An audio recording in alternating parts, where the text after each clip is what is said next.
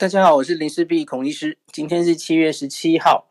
那今天的下半场，我很高兴有看到这个英国 英国回来的叶医师叶挺瑜医师。我跟他在那个有话好说，有同台过两次哈，也交换过很多意见。那叶医师因为在英国拿到医师执照哈，当然他现在回到台湾了哈，在药厂工作。那最近他也非常关心。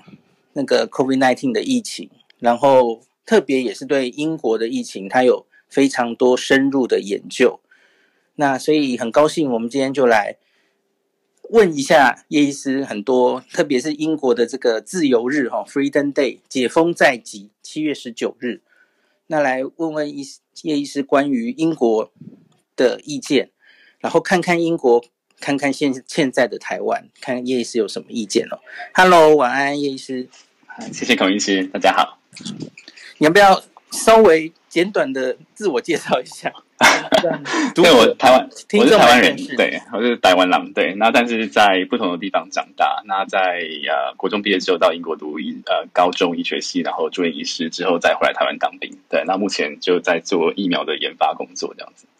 对，所以你是在药厂的疫苗部门对吧？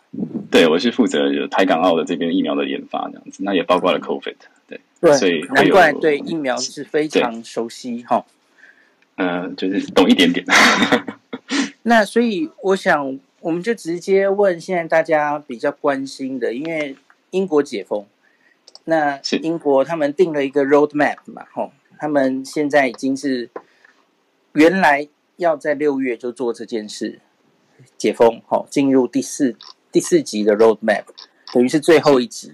那可是他们延后了。一个月哈，那你可不可以跟大家解释一下为什么英国，呃，第一个他们想进入第四集，他们想看到什么？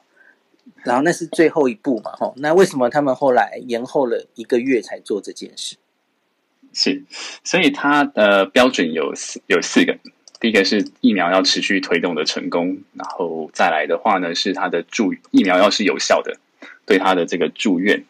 啊的这个住院重症死亡的人数是有抑制效果，对。那再来的话是第三个条件，第三个条件是啊，就是所谓的这个感染率并没有压缩到医疗资源，那还有这个新的变异株没有影响到以以上三个原则，对。那在六月的时候，为什么它会延后四周的原因，是因为它的数学模型跑出来的结果告诉他说，你现在解封是太早了。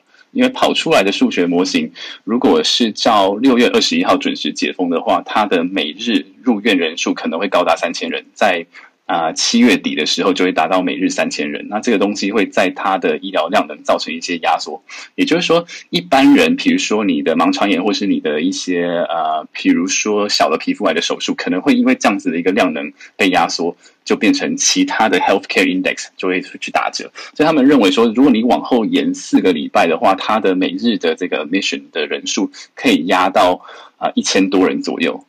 那也就是说，再把七百万支疫苗给它打下去的话，它会把整个这个问题就就几乎就是把它减半掉。所以全部的数学模型一致跟告诉政府说，你现在解封有点不 OK，因为你会压缩到原来的量能。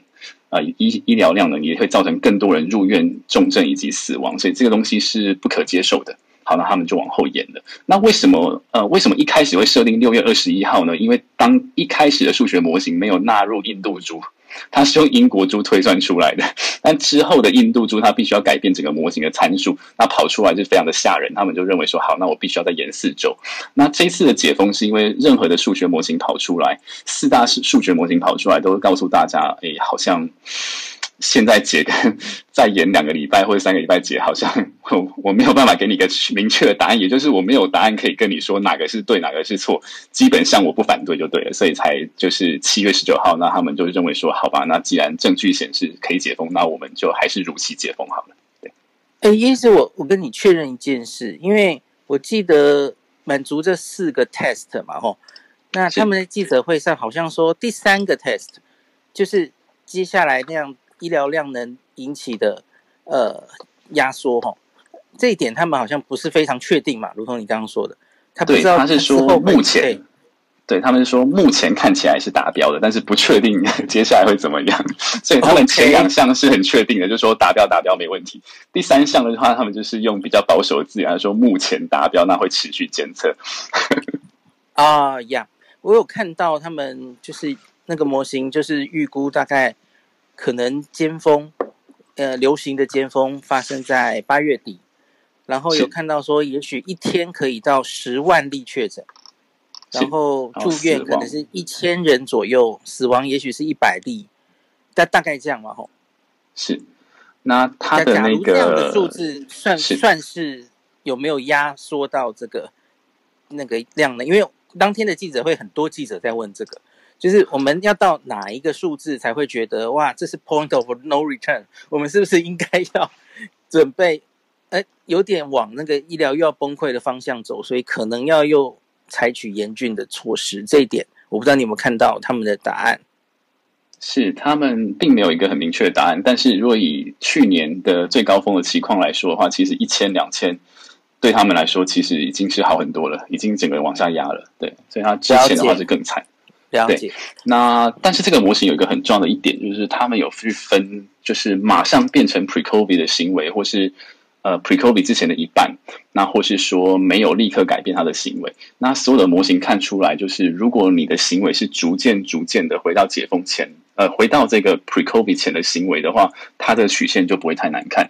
但是如果你马上就大解封的话，会很恐怖。对，所以这就是重点了哈。因为我自己听七月十二号还有七月五号就整场记者会。我觉得不管是 Boris Johnson 或是旁边的两位专家，大家我觉得十二号有明显保守一点，因为他就是一直在强调说，哎，this pandemic is not over，然后然后我们要慢慢的，我要 cautious cautiously 嘛，哦，要要小心谨慎的，然后要慢慢的做这件事的话，那大概对医疗系统的。呃，压迫就不会这么严重。他有强调要慢，然后要小心。那可是我个人从记者会上看到比较疑惑的事情是，那要怎么慢？他到底要怎么做？他好像又是完全诉诸于让人民来决定，对吧？我我记得他有一个举个例，他他举一个例是，比方说我们虽然规定就没有一定要求你要在家上班、远端上班了。可是他说你你不用一次就 全部的公司都这样，然后也许我们就整个夏天，然后大家慢慢的、慢慢的，然后就都可以回到现场上班。可是我疑惑的就是，那你你又不规定，你让公司自己决定，那这是不是非常非常的道家，就无为而治？然后诶，你你怎么看这件事情？就是他希望很慢，可是他又不做任何的。介入措施，然后只希望大家要慢慢的做。嗯，对，这个英国的学者跟医界其实有蛮多的讨论，而且大家是认为说，你为什么不给一个比较强而有力的 guidance？就是你还是有点半强制的方式，会不会比较好？与其说就是交给大家自己去呃自发性的防疫，这样子好像也不是很安很 OK 的。那但是他们后面其实还是有另外一个依据，就是他是用 co co mixed。的这个 study，它是一个民众行为监测的研究。那他观察了啊、英国从三月的行为，然后跟 pre-COVID 前的行为，到三月的第一波爆发的时候，然后到中间有一度全部解封的时候，它的行为模式监测，然后以及到最近一部分的这个一二三三阶阶段的时候的行为人人人呃行为人呃行为模式监控。那他看到一个现象，就是 pre-COVID 之前一个人。一个那个所谓的成人一天可能会接触到十一个人，但是在去年暑假，就是全部经过了被下下过第一波之后呢，他的一天接触的人是降到了五人。对，那在这一次就是慢慢在二三步解封的时候，他也是维持就是没有一开始没有一开始就是大解放，而且而是非常的小心的慢慢慢慢在增加他的 social contact，所以他他的这个这个行为模式监控也是给。呃，这些专家一点意见、一点概念，就是说，其实你就算是现在解封的话，人民也是被吓过了，他也没有那么快的立刻的回到 pre-COVID 之前的样子，所以，呃，这也是他几个依据之一。了解，就是也是有依据哈，他们是觉得人民人们的 行为不会马上回到原来的奔放的状态。诶，可是我们看到的其实是，即使还没到自由日，因为那些看足球的 新闻上看到，好像他们已经人民已经受不了了吼，就在街上群聚，然后不戴口罩等等，已经发生了，对不对？对，那这个是我觉得它是模型没有算入的一个一个一个 unpredicted 的一个 factor，就是他们没有预料到这次的欧洲杯会这么的疯狂。那同样的是，这一群人其实是你不管怎么跟他说，他也不会 follow。就算就算是 lockdown 的时候，他还是会有很多违法的行为。他就是上次呃跟孔医师分享的那些住在城市东边的那一群人这样子。那一般的这样子很疯狂的这些年轻人，就是所谓的 East Enders。那严格来说，他们本来就不容易被关注这样子。但是如果以参照呃比较受过教育的族群的话，他就比较能够套到 co-mixed study 的一个 model，就是他。就算是解封，他不会立刻的回到原来的样子。那我这里想再带到我们刚刚开始前聊天有聊到的哈，就是现在英国十九号走向自由日，那英国的学界啊，我知道也有一些意见哈，特别是我记得应该是第一次记者会之后，他们就在赤洛针 Lancet 铺了一篇，主要就是反对。目前的政策，那我记得那篇的 title，他们特他们写应该是 mass infection is not an option，就是大量的感染这样的政策，就是你任何政策会造成大量感染，不是一个选择哈。然后他说，我们应该要做更多来保护我们的年轻人。我记得标题是这样写的嘛。那那一篇呃里面其实就写了五点啊，洋洋洒洒反对目前。政府，英国政府这个解封的政策，哈，那我觉得他主要的观点应该是说，其实现在有一点像，哈，虽然知道这些容易重症的人啊，然后高龄者啊，哦，疫苗已经打得很好，疫苗加上自然感染，吼，已经让他们有很好的保护力了。那可是现在好像有一点感觉，就是让终究还有一些人没有打，然后年轻人很多也还没打，小朋友，那。最后一里路的自然感染，是不是就让这些人用自然感？呃，对，最后一里路的呃，这叫什么群体免疫，就用自然感染来达成。那他们自己觉得这好像有一点呃不符合伦理，因为因为你知道，虽然年轻人诶是这个重症几率少哈，那多半都是轻症等等。可是它也不代表不会重症，然后它也有一些那个就是类似自体免疫的那种病嘛，吼，也是会发生的，吼。那我不知道你你自己怎么看待，就是目前英国呃学界这样子反对的声音大不大？然后你自己的观点怎么样？对，我觉得小孩子要不要打疫苗，这是 JCV 啊一直在演，非常的嗯 intensively 在讨论的一个问题，就是。到底小孩子，比如说十八岁以下要不要打？那他们目前还真的是没有结论。对，对，那主要的原因是因为他们认为利利跟弊之间，他必须要取到一个平衡点。像是比如说三十岁以下的年轻人，他比较有打了 mRNA 的疫苗，比较容易心肌炎。那三十岁以下的人，那他也有稍微的比较提高的这个特殊型的血栓的风险。如果你是打 AZ 疫苗的话，对，所以它中间就会开始进一步的这个利益的利跟弊的中间的一个拔河。对，那当然小孩子真的是大部分是没什么感觉，而且基本上之前目前的观察是，他真的是大部分是无症状，而且他也轻得快，那也好得快。那所以如果说他也也不大可能变成一个所谓的这个培养皿，去把它变成变成什么链骨啊，把它变成一个很强的变异株，这个机会是相对于老人是低很多很多。所以他们目前还没有一个结论说到底小孩子要不要打。对，那他所以他目前就只能说，那就十八岁以上全部先打完再说这样子。对，英国是十八岁以下目前是没有开打的吧？还是有打到十六岁？对，还没有，还没有，就十八，目前还是十八以上，对，还是在打。对对。这里我们可以稍微跳出来，因为台湾这一阵子其实也有讨论到这个问题，因为我们买到 BNT 了嘛，哦，那个也许是九月会来，所以其实我们的 ACIP 就是疫苗委员会有专家提案哦，哦，因为目前啦，目前这个十青少年十二到十八岁要能打疫苗，其实现在就只有 BNT 拿到 EUA 了，哦，虽然 Moderna 可能也快的啦，哦，那可是。他们就提案说，是不是要为了这个族群的年轻人，BNT 留给他们用了哈？那我我不知道你怎么看，因为其实跟你刚讲的有关系。你看英国很审慎，他们十八岁以上到现在还没有打哦。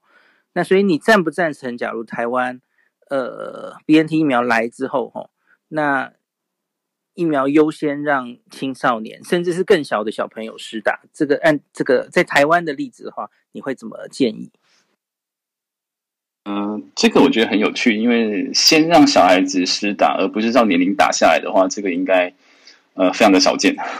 就 世界上面这样的是几乎是没有看过这样子的例子，因为全部的流病模型去做模型预估，再以。以你的 objective 是最大降低死亡率的情况前提之下，打小孩子好像不是一个选项，因为它都是照年龄打下来，这是最最顺的一个做法，去最大的幅度降低你的 mortality。对，所以先打小孩这东西是蛮特别的。对，那当然我们可以了解，就是不父母亲，就是尤其是哺乳类动物，会有想要保护小孩子的一个 OK 白。By default 的设定，他会认为小孩子很弱，很需要保护。但是这其实，在 COVID 的世界是刚好颠倒，是你要把家里的呃中年人跟老年人都打完，那你才能够放心让小孩子去上课再回家。所以这个逻辑是有一点点反人性。了解，我我跟你意见完全相同，所以我最近被问到这个问题，我几乎也是这样回答的。然后，所以我现在想再跳出来。讲一个事情，今天何美香老师一天前有发文，跟英国有关，所以既然我们今天这个房间吼，那我就念一下老师呃讲的吼，他脸书发了一篇文，等一下也请问叶医师的意见吼，就是其实相关于我们准备要谈回台湾了哦，就是疫苗到底要打到多高，我们才可能走向期末考，是英国现在正在期末考吼，来。何老师这一篇文章，它的标题叫做《在访英国人的防疫装备》，然后他想要探讨的是哈疫苗接种率还有自然感染率。因为我我在上有话好说的时候，老师就有提出这个观念，我想大家应该记得那一集，他就是我们现在多半大家都在看疫苗的接种率、覆盖率了哈，至少一剂。那可是不要忘记，你可能还要考虑自然感染的人有多少。那当然，这个在台湾的话可能很少。我们我们其实感染人数相对于全世界，哇，那应该是呃九牛一毛哈，大概没有到那么严重的程度。可是像英国、美国，他们当然自然感染就有一定的人数哈，欧洲也是哈。那老实说哈，英国有高的新冠感染率，我们完全缺乏。有兴趣的人大家可以去找，老师是个人脸书啦，他叫 Michelle Ho，H O。Michelle 和哦，那大家可以看一下。他说：“所以啊，台湾只能靠疫苗施打来建建议我们建立我们这个防疫装备啊，吼，而且要持续 NPI，直到我们对于疫苗接种率满意为止。”那老师就做了一个图，吼，那个图很精美。他总之就是分年龄看英国，那到底已经到了。模拟多高的血清阳性率，这个怎么来？在节目上他有秀过，因为英国这一阵子以来，其实他们都有定期去做啊、血清 zero prevalence 的 study，就是测抗体哈。反正不管你这个抗体是自然来的，或是呃免疫来的哈，打打打疫苗来的哈，所以它有一定的追踪的数字，然后可以来调整。那老师就是分年龄哦，我来稍微念一下。血清阳性率就是这个是自然感染加上已经打疫苗的吼，那到六月底为止，八十岁以上，英国很可能已经有九十九点五 percent 的人已经有免疫力了。九十九点五，诶，这是什么鬼数字哦？因为他们其实疫苗至少打一剂就已经九十九点二了吼。那七十五到七十九，九十九点五，啊，七十到七十四也是九十九点五。他们很早很早，大概。一月、二月，这是第一批打的人嘛？吼，他们是年龄最长往下打，所以一直到六十五到六十九也是九十九点二吼，然后六十到六十四九十八点九，五十到五十九九十八点五，好，三十五到四十九也有九十五点二，那直到年轻人才是比较低的吼，二十五到三十四岁八十一点一。那十六到二十四岁，因为刚刚说还没打疫苗哦，呃，只有五十九点七这样子吼。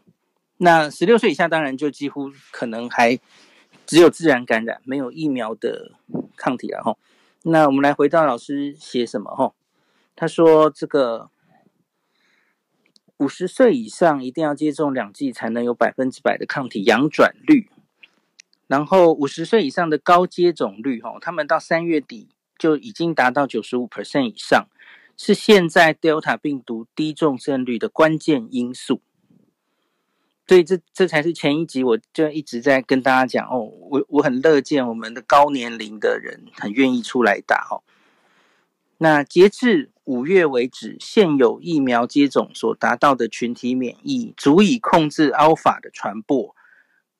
但无法遏制 Delta 的传播，吼，所以因此就变得还要打得更高才可以抑制。那是大家估计这个 Delta R 零值比较高嘛，吼，传染力更高，大概一点六倍。那至今 Delta 病毒持续蔓延，主要以疫苗接种率低的年轻族群为主，但也有极少数已经完全施打疫苗的年长者感染，并有极少数重症与死亡。不是没有发生的哦，还是有的哦。那之前我有跟大家分，就是分析过几次公卫，这英国公卫部的报告嘛，吼。那还是有打两剂的人，然后会重症而且死亡，只是几乎都是五十岁以上嘛。我前次有跟大家分析吼。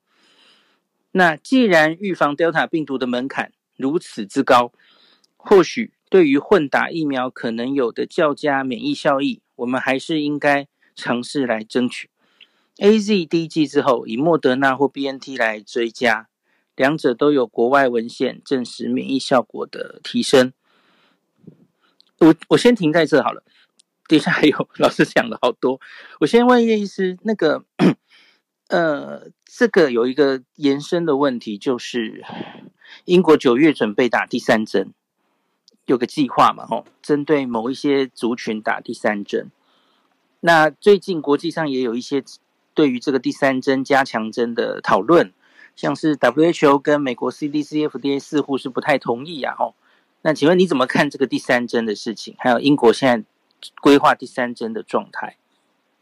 嗯，好，所以呃，他是六月三十号，JCVI 说他有一个 interim 那 interim 的 guidance，就是一个暂时的一个指引，说那我们应该要来准备九月来施打这个第三针。所以第三针不是给每个人都打第三针，它是针对脆弱族群，那像是比如说十六岁以上的这个免疫不全的患者，那或是。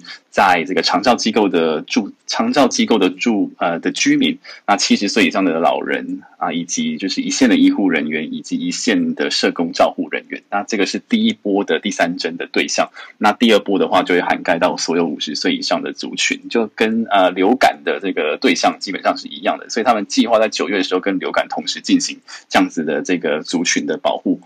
对，那呃我自己怎么看这件事情？其实我们可能要把它切开来看，就是有些国家。他认为第三针在今年是不需要的，这个是很合理的，因为他们可能开始的疫苗接种的时间是比较后面的，他就不会遇到这个免疫下降的问题。那英国是全世界第一个开始疫苗注射的国家，所以他第一个会遇到就是保护加保护加力效下降的问题。对，那这个是一个蛮大的一个不同的地方。那以色列也是跟英国一样，是一个很早就开始大量打疫苗的国家，所以他们也有这样子第三季的计划。那呃，实际的科学证据其实还没有出来，因为这个这个证据的 generation 的的研究叫做 Cough Boost Study，那目前正在英国进行当中，所以它目前还没有一个很呃非常坚坚实的这个科学证据告诉我们第三剂是需要还是不需要，或者说只有哪一些人真的很需要，其他人可能还好。那我们还要静待他们的正式的这个 recommendation 出来，以及 Cough Boost 这个 study 的 results 出来，这个会比较完整。那我再补充一下，就是英国的小孩子的接种计划。呃，很多人会说，哎，奇怪，不是十六岁以上可以接种吗？但是为什么刚刚你说是十八岁以上？呃，那这个 difference 在哪里？好，那呃，英国的药证有有给 Pfizer 十二到十五岁的 indication。但是英国的全民接种计划并没有包含十八岁以下的小孩，除了十六到十八岁而且免疫不全的小孩。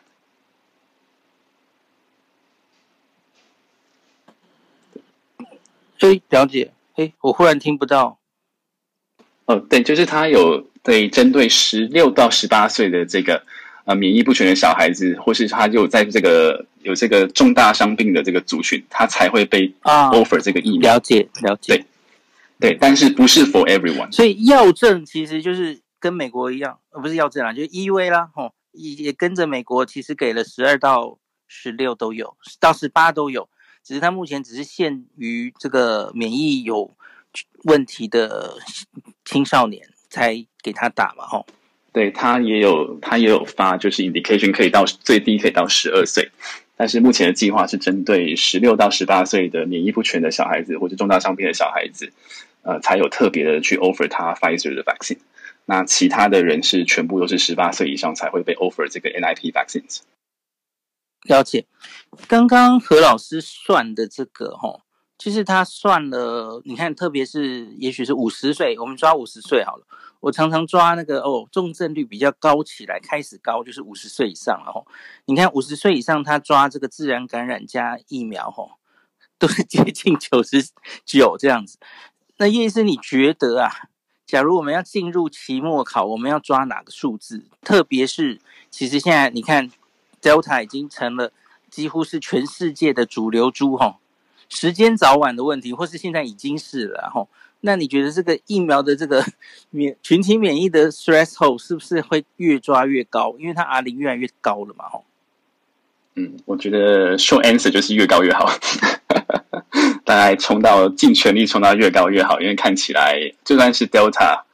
也有可能以后也有一个 超级 Delta 或者超级南非株出现，所以还是赶快准备好会比较好。那另外就是呃，之前 prior infection 的这些人，他对 Delta 是没有办法有足够的保护力的。Yeah，OK，哇，是真的有点麻烦哦。那所以还是得靠疫苗，所以很可能疫苗还是买的不够，对不对？台湾有可能吗？吼。对，看起来就我就是觉得就是跟着大家走就对了。如果全部的主要国家的这些 scientific advisor 都说你要你要准备的，那就那就一起跟他们一起准备。那可是你你同不同意？就是包括 WHO 或是美国 FDA，就说现在还不是大量打第三季的时间，因为其实主要问题会不会还是？你有一些冥顽不灵的分子，那个就像虽然美国已经放成这样了哦，可是美国只打第一剂，它其实才五成多嘛哦，它还有四十几 percent 的人，或是某些州美国 variance 很大嘛哦，那有些州搞不好才打三成，所以对于那些根本第一剂、第二剂还没打的人，去让那些人打起来，其实我觉得才是重中之重吧，而不是让别人。让普遍的打第三针，对吗？你同意吗？是，是非常同意。所以第三针的道理就是，他要让第一季跟第二季都完成，而且过了好一段时间的人再去增加他的保护力的设计。所以，如果说第一季跟第二季都还没打的话，那第三季当然就不用不用担心。那之前也被问过说，台湾是不是需要目前要要不要秋冬也来个第三季计划？我的答案是，当然是不用啊，因为我们第二季都还没打完，为什么要打第三季？还远还远，对呀、啊。连二都没，而且对我我完全同意你，就算要第三季，那也应该是第二季后一阵子，这个一阵子可能是六个月，我觉得搞不好可以更久，对不对？以我们现在看到的证据，嗯，是，而且我觉得他就真的是只是针对 non-responder 或者真的是很 weak 的那些人，这样子需要去这样帮他们做一些 boosting，像是比如说，嗯。Organ transplantation 的这群人，看起来就是真的是打起来效果真的很差。了解了解，或是 HIV 嘛，就是这些免疫有缺损的的人，那他很可能是不够的哈。也有人说老人家嘛哈，因为英国现在很明显看到还可以得 Delta 两剂，呃，五十岁以上嘛哈，五十岁以下好像还没怎么看到打两剂。之后还会重症死亡的哈，它可以感染然后，可是它几乎不会重症死亡，对吧？是。那 Cov Boost Study，他他们同时也看了第三季混打的 potential，所以他用七种不同的第三季来去做不同的一个所谓的混打的一个试验，这样子。那他们也特别挑出就是 AZ AZ 的族群啊，再再针对不同的第三剂，看看他们能不能把他的这个免疫反应再做进一步的提提升。这也是他们的一个试验的重点。OK，那所以我接下来想问一下，回到台湾了哈，英国我们谈论很多了哈，回到台湾的问题，台湾今天这个疫苗覆盖率破二十了哈，嗯，最近几天在记者会上。一直被狂问的问题 就是混打，我真的觉得他们怎么那么烦呢、一直问，一直问。可是我也因此不能免俗的，一定也要问叶医师混打的问题，因为我我们第前一次第一次同台，我记得你就提出了一个这个叫做嗯印度咖喱不能等，然后英国的哎英国什么来着可以等？英英式炸鱼可以等？对对对，那。所以它其实是针对前线的人哦，就是呃医护人员啊，然后机组员，你建议可能要有不同的疫苗施打策略。那距离我们那次讨论到现在哈，其实台湾出现了一个中指挥中心推的施打策略，就在这个礼拜哈，我想你应该也注意到了，就是莫德纳，我们把莫德纳的第二剂哈，多半的人延到十到十二周才打。那可是包括了你刚刚讲的两类重要的人哈，然后还有他他加一个孕妇了哈，这些人莫德纳还是保留二十八天，就让他很快第二剂打完，建立完整的免疫力。我们先说这个好了，莫德纳延后到十到十二周这个政策，请问你赞不赞成？呃，我。赞成，就针对他的这个英国暴露株的族群，他往后延，那 AZ 往后延到十到十二周，我觉得这个我非常的赞成，因为这个是去年英国十二月三十号的一个 report 啊，那他们是针对了每个不同的疫苗，然后打完一剂之后的保护力的持续，他们都看到它的保护力可以维持到呃一百一十二天以后，对，所以基本上你的第二针超过一百天之后再补，其实是 OK 的。并没有太大的问题，对，那当然当当时的这个主流的猪是武汉或是英国猪为主，对，那但是针对印度猪的铺路族群的话，就像呃上次跟大家分享的，就是印度咖也是不能等的，也就是一到三类的这个印度猪铺路族群，包括了防疫计程车队、边境检疫旅馆。这些检疫所的这些工作人员，他的第二季真的不应该往后延。他如果拖到了十二周的话，其实真的是蛮危险的。因为我们知道英国的 data 告诉我们，第一季的保护力，不管你是 mRNA 或是 AZ，就是三十三 percent 左右。你需要把第二季准时的打上去，你才能够筑起到比较强的围墙。那呃，包括了机组员，然后以及一线医护，当然是这是非常的棒的一个做法。但是他好像漏掉了这些其他的检疫跟边境人员。嗯、的确，的确，那这个是非常危险的一件事情。对。那就像澳洲的印度猪的入侵，就是一个白牌计程车司机没有打疫苗，然后去乱接客，那就造成整个墨尔本地区的重新 lock down 这样子。司机真的很重要哦，很多地方的案例都是白牌司机这样子。对，那也也就是说，真的你要去看那一圈第一圈的接触的人是哪一些，那这些人都不应该被漏掉。尤其是，其实我们这些人其实也没有那么多人，说句说句坦白的，真的其实不多，不应该。你现在就可以哈，比方说台北市，你现在疫情到哪里，你就去 这个哎，这个北农，那我就去北农这样直接打疫苗。台北地下街案例来就直接来打疫苗。其实疫苗是可以这样机动调度的，我觉得 OK 呀、就是这些人其实真的说实话也没有那么多嘛，吼，让他们这一群会第一时间面临 Delta 的人。赶快建立完整的保护盔甲，完全就是在保护我们大家嘛！吼，那我疫苗就是一个二十四小时的口罩。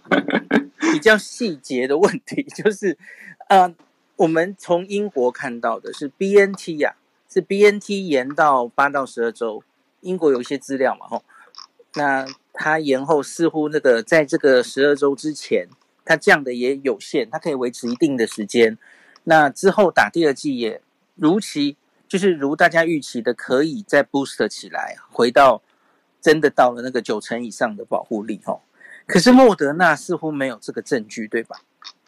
嗯，其实英国有 review 到，他们有把那个当初的临床试验打了一剂之后的持续保护力也把它拉出来，那它的保护力也是跟 BNT 一样，持续到一百多天以后。啊、uh，OK，了解了解，所以其实也是有证据的。对，他们都 review 过了，嗯。好的，好的。他们把临床试验的那个 source data 全部拉出来。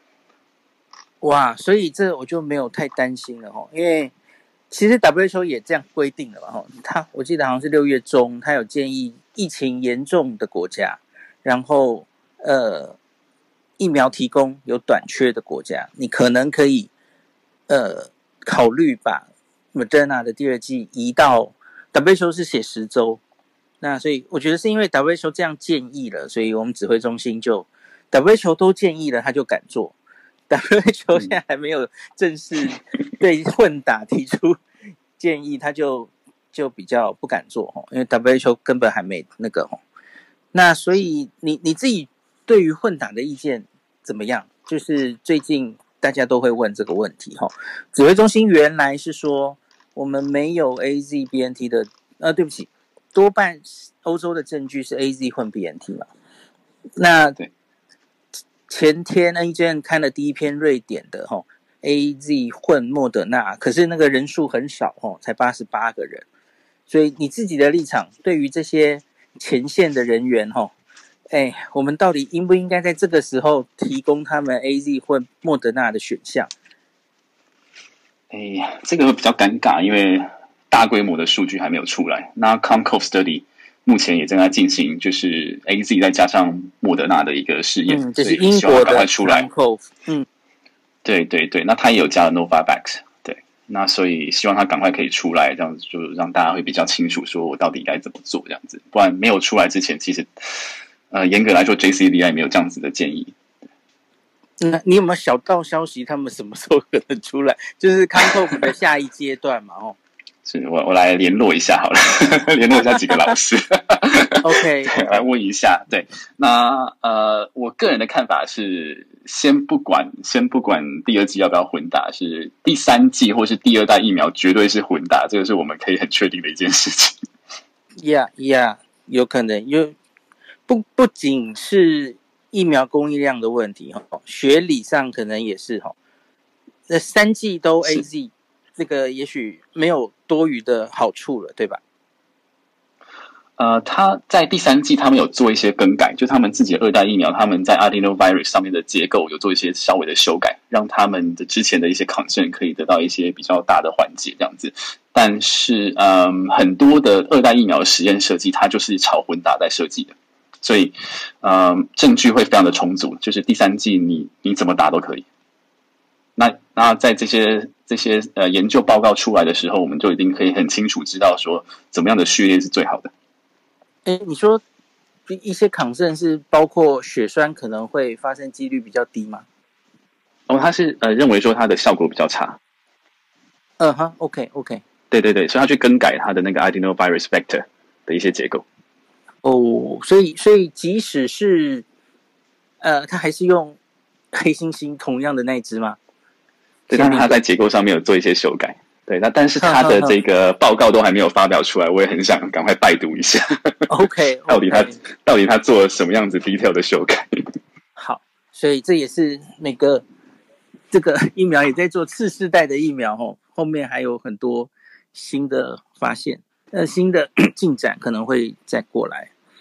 那我妈妈自己也说她想打莫德纳，但很呃两个月前我就把她就是就是硬硬逼着她赶快去把 AZ 打完，跟她说：“妈妈你你，我妈妈叫莫德纳叫马丹娜，我说妈妈你总有一天会等到马丹娜，你不用担心。”你是用未来可能混打来说服她吗？对，我说你不用担心，这也没有那么快结束，所以你一定等得到她的，不用担心，你先打完再说吧。有点吓人。没有那么快结束。OK，我觉得现在好像蛮多人回心转意，可以接受 AZ，是他们其实心里在想，我说台湾了哈，心里在想九月会有很多 BNT 来，然后不一定是混莫德纳了哈，因为 BNT 混打的证据现在比较多了哈，所以他们在期待是不是有机会接上九月以后混打哈，然后我觉得其实这也是。进可攻，退可守吧。就是，反正你假如 A Z A Z 啊，后来我我们不知道疫苗到货的状况会怎么样嘛。这个政府，你是政府，真的也很难定政策了哦。那个到底是郭董跟台积电的一千万到货的比较快呢，还是我们预购了的那一堆 A Z 会来的比较快？难说嘛吼。那那时候，假如台湾，你看走向啊。假如九月剩，结果 AZ 到货还是面临困难，不如同预期。前几天有个声明嘛，就是说这一年内都一定会剩下陆续到货。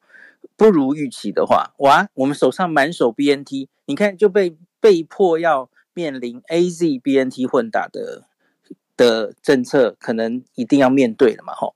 可是反之，哦，BNT 也没多少来，哦，莫德纳又打光了，嘿，那所以那就不会，可能不会往这个方向走了嘛，那你就只好 AZ AZ。那可是如同我跟叶医师也一直跟大家分析的嘛，吼，A C A C 又怎么样呢？A C A C 在英国可是。很顺利的把疫情压到现在这个程度，而且是连 Delta 都是可以有效对付的嘛？吼，所以叶医师，你要分享一下怎么说服你妈妈的？嗯，对，所以我就跟他说，你总有一天会等到莫德纳的，所以不用担心了，对，因为这个基本上看起来。短时间至少不会不见。那我对他的说服他打疫苗的方式，就是定时的紧迫盯人，定时的关心他，鼓励他说：“妈，你好棒，你好勇敢啊！不要担心，你好超超爱你，你觉得？我觉得你超棒的。”那当然我是自己先打，然后再跟他说：“你看也没什么样，也没怎么样嘛，对不对？”然后之后再定时的紧迫盯人的看着他，然后。当天要他要去打之前，我就就在确定他有起来，那他有去医院，他有去跑完整个流程，这样子就是定时的去鼓励他，这样子，呃，看起来是嗯蛮需要的，因为很多时候这些嗯年长者他们真的会有点怕，尤其是媒体这样子报成这个样子的时候，所以呃适时的给他鼓励啊，适时给他关心，然后适时的去安抚他的情绪，有时候还蛮重要的。OK OK，所以。越来越多人加入 AZ 战队了哈，我 好像也没怎么样。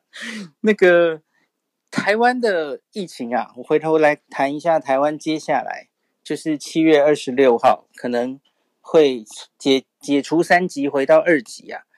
那最近还常常被提到的一个问题就是，其实很多人心态上哦，好像随着案例变少了，又很想看到清零哈。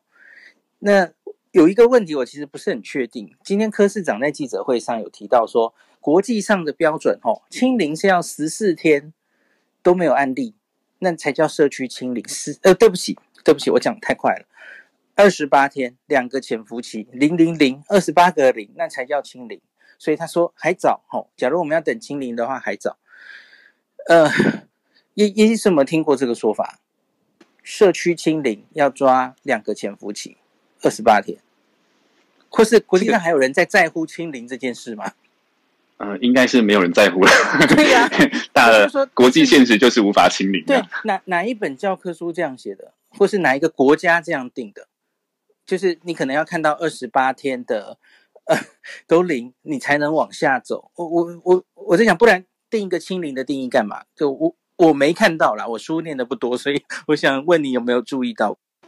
我觉得它很多的隐藏的定义并没有被讲得很清楚，就是说它到底是怎么样的筛检？比如说，呃，它只筛检了一部分的一个区块，那有一些地方就是没有被筛到，那就算是我今天号称清零了六十天，那也不代表我清零了，对。我懂，我懂你的意思。对，嗯嗯，对，所以其实它还有很多的 additional condition 要要要同时达到。那但最近有一个很有趣的一个现象，就是目前的建议是要做下水下水道的病毒检测。OK OK，对，哎，是哪里的建议？英国的？呃，还是就是世界卫生组织的建议？对，哦、oh,，OK，对，那它看起来会是一个蛮精准的指标，就是当你的社区感染还持续在发生的时候，你的下水道就会可以验出病毒来。哦，我们我们台湾也曾验到过，我记得，嗯，对，哎，可是。WHO 好像新一区验到了，对，有有有，他有没有针对这个？因为 WHO 的立场就是他他他难道是不是针对这个？诶，社区多干净，甚至清零的这个字，他有定出一些操作型定义，然后说你假如达到这个条件，你就可以解封。WHO 有这样的规定吗？嗯，这个我目前没有看到，但是我可以来研究一下。我之前没有、嗯、没有做很多这样子的 literature 的一个 search。OK，我我的印象里也没有。我在想，可能要往澳洲或是纽西兰那边看，也许他们有这样的的那个吼，或是是中国大陆吗？不然其他地方现在有哪里是清零状态？几乎没有嘛？还有谁？嗯，是，我看看澳洲他们的建议是怎么样的，应该会有蛮好的一个结论出来。对，我搞不好觉得是那边。你看他们其实最近的，他们就是反正只有零星案例，他们就哎呀，微封城，封个三四天啊，没事就解解放，马上解除哈，解除。他们也运作出来了一个自己的模式哦。其实，在全世界来说也是蛮特别的哦。那好吧，那所以。你怎么看台湾接下来？因为我觉得台湾普遍人的心态哦，还是希望能看到加零，看到清零，好像我们才能往下走。这这一点你怎么看？对于台湾接下来防疫的目标，还有二十六号以后的走向，像是之前你看到哈，我们十二号其实中央明明已经规定可以啊，餐厅内用，你可所有的县市长都不敢，所以这些你怎么看？哦，这个我觉得是非常困难的一个指标，对，就是到底该怎么样去解封，然后怎么样是最好的。这个其实真的是不是没有一个没有一个真的很明确的答案。但是如果是像黄立明教授、黄立明院长说的，就是如果你夏天不试着 做适度的放松的话，其实你接下来冬天会更辛苦。那我完全同意这样子的说法，就是你必须在趁这个有天气优势的时候，你可能。做做一些适时的解封是好的，就是针对经济啊跟长期抗疫的这个短暂的、短暂的这个所谓的休息，那看起来对长期来说的话，应该会是个比较好的决定。对，但是中间的一缩一放就要很小心了，就是还是要把很多的这个防疫的机制弄得非常的落实，不然的话，也有可能就是突然间会再爆炸性的再跑回来。那这个东西是我们不想要看到的。那也也是我一直蛮希望，就是我们也可以来个流行流病的团队来去做不同的 modeling，然后我们会有比较多的资讯去做更好的决定。也对吼，我们目前为止指挥中心的政策吼，好像 有点缺少这一部分吼。因为假如现在能够，哎，其实秀熙老师好像有做类似的。可是他他是到目前为止做的比较多的是到目前为止的现况分析，对不对？他说那个 R 零值都已经是多少了哈，然后解封指数等等的，可是他没有去望让对未来的预测，对不对？我们好像需要这个东西哦。对，这个其实还蛮重要的。对，那他其实由交通大学或是。清华大学，他们应该有一个基基本的一个架构，应该是有的，但是把它适时把它转成一个流病的模型，那看中央怎么样去统筹，我觉得这个东西是需要的。尤其目前看来，这个东西短时间应该是不会结束，所以它会持续有一段时间，甚至好几年。那有这样子的工具的存在，对我们国家的政策是非常重要的。OK，好，今天的最后一个问题，最后我想问叶医师一个问题，因为太常有人问了。问我了，所以我好不容易有机会可以问别人，所以我一定要问你，请问你预估乐观或悲观的预估都可以，我们什么时候可以回到日本旅游？我终于有机会问别人这个问题了。我们什么时候可以有机会恢复国际的交流，一般的旅游？呃。要有几个条件，第一个，我们的疫苗覆盖率，尤其脆弱族群，要几乎到八十 percent 左右。八十就够了吗？八十其实八十以上，对，八十.左右.或是甚至更高，越高越好。对，那至少八十以上。那第二个 condition 就是 没有出现一个 variant 把我们之前的防疫成果或是所有的疫苗施打都摧毁掉。了解，了解。嗯，疫苗都还是有用的。对，那第二个问题就非常的困难，因为我上次听了呃，John Hopkins 的叶廷玉教授，那叶廷玉博士呢，他就讲了，他认为说早晚这个 呃 Delta 会遇到 Lambda。呃，我的天，嗯嗯，那就会出现一个更恐怖的情形，就是就是那个那个我们最怕的这个。一四八四 K 的这个位点，如果要是再跑到一个 super transmission 的一个一个 template 上去的话，那我们就真的会很惨。懂懂。目前为止哈，有一四八四 K 的，就是南非变种病毒嘛，哈，有了这个，其实它就是免疫逃逸现象会比较严重，哈。可是我自己看到的，你，比方说，比方说那个加拿大，加拿大前几个月。他们其实有在侦测自己的变种病毒的在社区流行的状况。然后前几个月，呃，也常常跟大家分享一个三人信奇教授哈，他就跟我一直很担忧的说，地理位置的关系吧哈，加拿大当时当然是 Alpha 进来，可是他们有很多贝塔跟伽马，就是南非跟南美，那巴西跟那个南非变种病毒。在加拿大其实也都慢慢在上升，那可是后来后来 Delta 进去了嘛？Delta 进去之后把所有人都压掉了，它它超级就是 predominant 哦，所以好像这是不幸中的大幸。东京也有类似这个问题，我不知道叶师你有没有注意到哈？东京这一波哈很有趣，上一波它其实是关西流行 Alpha，关东流行了一个一四八四 K。他们没有命名之为东京变种病毒，其实应该是 come out of nowhere，它不是从外面来的哦，它也不是巴西，对，但应应该就叫做东京变种病毒。可是后来 Alpha 就往关东去，然后取代掉了 所有，把它干掉了。然后后来现在当然是 Delta 哦，Delta 在快速取代 Alpha，所以真的是病毒界的故事。就是可能也不是我们可以猜想的吼，反而是不幸中的大幸，是拜 Alpha 跟 Delta 太强势之势吼，其他这种有一四八四 K 位点的就被消灭了，好像都没有变得很严重吼。